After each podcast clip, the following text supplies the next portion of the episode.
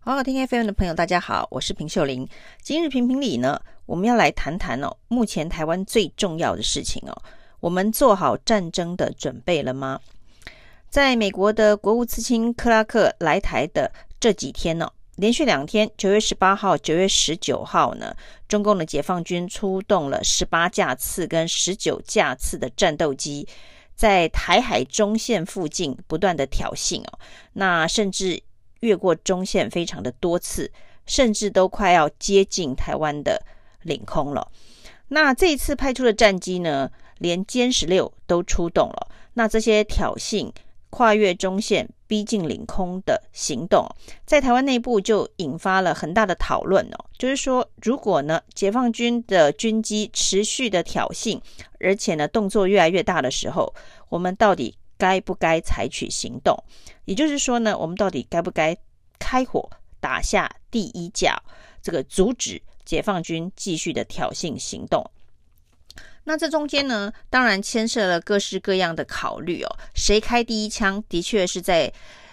引发战争当中责任归属非常重要的一个关键指标。那就在这个关键时刻呢，也传出了国防部针对要不要开火做了一个新的战备指示哦，就是呢，现在最新的指导原则是可以有自卫反击权，就是说呢，在自我防卫的前提之下呢，是可以开火反击的。那只是说这个自我防卫的界限在什么地方哦？但是这也告诉大家说，现在的确是处于一个高度紧张、随时都有可能擦枪走火的两岸局势。那在到底该不该开第一枪吓阻中共解放军的持续挑衅哦？在绿营当中呢，有一些意见领袖，包括了颜泽雅，包括了周奕成哦。都表示应该要做这件事情哦，时候到了，现在随时随地都有可能进入，是不是要启动自卫反击权机制？也就是说，针对持续挑衅的解放军开枪的这样子一个评估。那这件事情呢，当然也发生在美国所宣布的对台最新的军购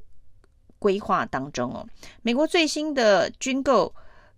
给台湾呢军售的部分哦，七项新的武器当中哦，甚至包括了一些攻击性的武器哦。之前呢，当然因为美中公报的关系，主要出售给台湾的武器都是以防御性为主，就是当敌军来犯的时候呢，能够如何保护台湾本岛。的相关的武器哦，那这一次哦，七项军购主要的战略思维呢，是要把台湾建设成是一个军事要塞，就是要让台湾成为一个像刺猬般的堡垒。也就是说呢，当有敌军来犯的时候，可以有坚强的自我防卫能力，是甚至有反击的能力哦。所以这一次的武器当中呢，甚至还有一些攻击性比较强的武器哦，就是可以进行七十公里。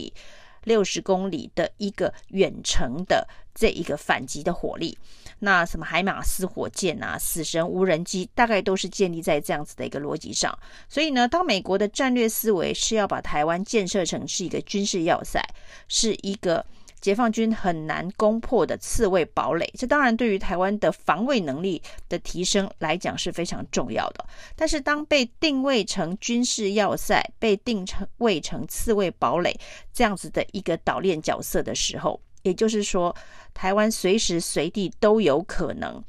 发生战争，有可能成为战场，所以随时随地都得做好战争的准备哦。那再来。台湾做好这个准备了没有？做好战争的准备了没有？那这件事情到目前为止，我们似乎也还看不出来。台湾包括从蔡英文总统一直到国防部，整体对于国民、对于人民的信心的一个建设以及喊话，在什么样子的状态之下做好战争的准备哦？战争这两个字哦，过去只要一旦有人提到说台海可能会发生战争哦。解放军想要武统台湾，都会被视为是恫吓台湾人民的言论哦。最重要的，当然最关键的，当然就是在两千年政党轮替的那场总统大选哦，朱镕基所说的要武统台湾、血洗台湾的谈话，那是最知名的恫吓台湾的谈话。从那之后呢，凡是有人提到两岸之间呢，这个战为兵凶，可能会发生战争，都会被视为是一种恐吓台湾人民的言论。但是现在哦，似乎发生战争这件事情哦，这个恫吓意味已经没有那么高了，反而是发生战争这件事情呢，是展现。台湾人捍卫自由民主积极决心的一个指标，所以此时此刻在谈台海可能会发生战争，甚至都会有绿营的意见领袖说：“那我们是不是就应该开火开枪了？”所以呢，对于战争这件事情，台湾。整体的社会意识、集体的民心似乎也做了一些调整哦。现在不再认为谈战争是在恫吓台湾人民，而认为呢，谈战争可能的发生哦，反而是台湾跟美国跟日本联盟共同对抗中共的一个重要的指标，而似乎台湾也相当愿意扮演这样这个角色。在这样的前提之下，大家似乎应该去思考，这几年呢，美国一直觉得台湾的国防的积极度不足哦，甚至不断的提到说台湾应该要恢复征兵制哦。那这件事情呢，似乎也没在台湾的社会，在已经战争氛围这么浓的状态之下拿出来做具体的讨论，大家愿不愿意？恢复征兵制，充实国防的兵源呢？那这件事情，如果说评估已经进入了战争边缘的状态，而且呢，我们已经快要变成军事要塞、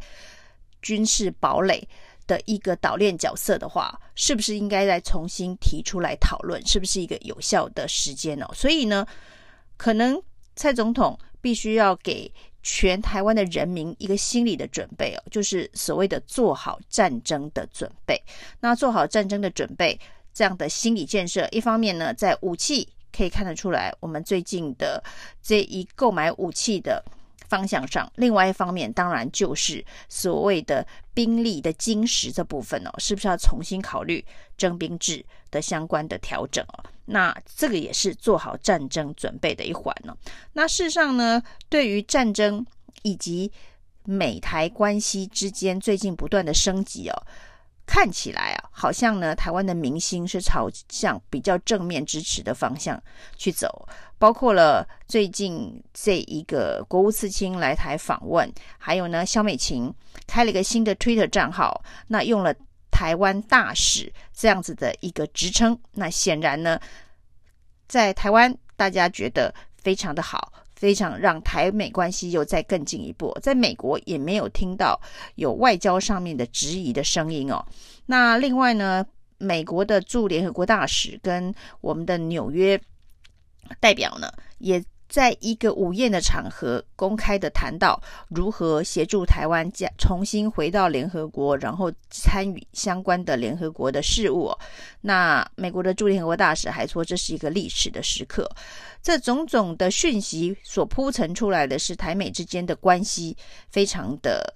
紧密，而且呢，在往政治高度合作的方向前进哦，也就是大家所想象的，是不是台美又要在重新建交，或者是恢复邦交这样子的一个政治想象上面哦，其实美国已经有众议员提出这样子的一个建议案，就是希望美国能够再跟台湾建交。那当然，跟台湾建交显然就得跟这一个中共断交，或或者是有什么样子的一个呃惊天动地的过程哦。那这会不会是川普在十一月大选之前最惊奇的剧本？那台湾在这个剧本当中呢，现在是不是一个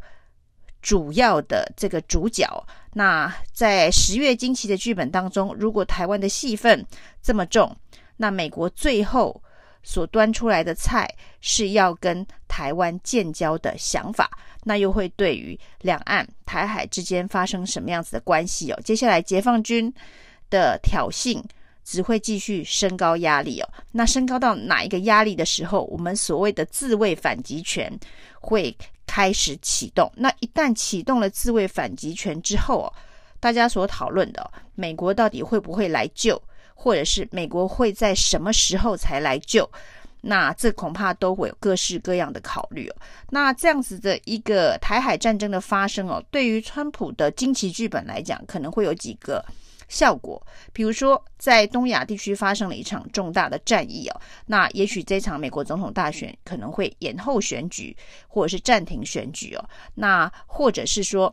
川普总统在这一个选举的过程当中哦，因为在对于也许是对于中国或是对于解放军的这一场战争，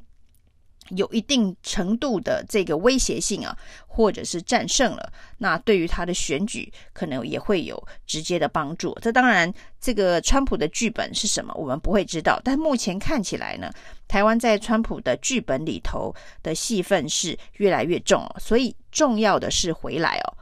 问自己哦，台湾做好战争的准备了吗？谢谢收听。请继续关注好好听 FM，记得帮我们分享给您的亲友，祝大家平安健康。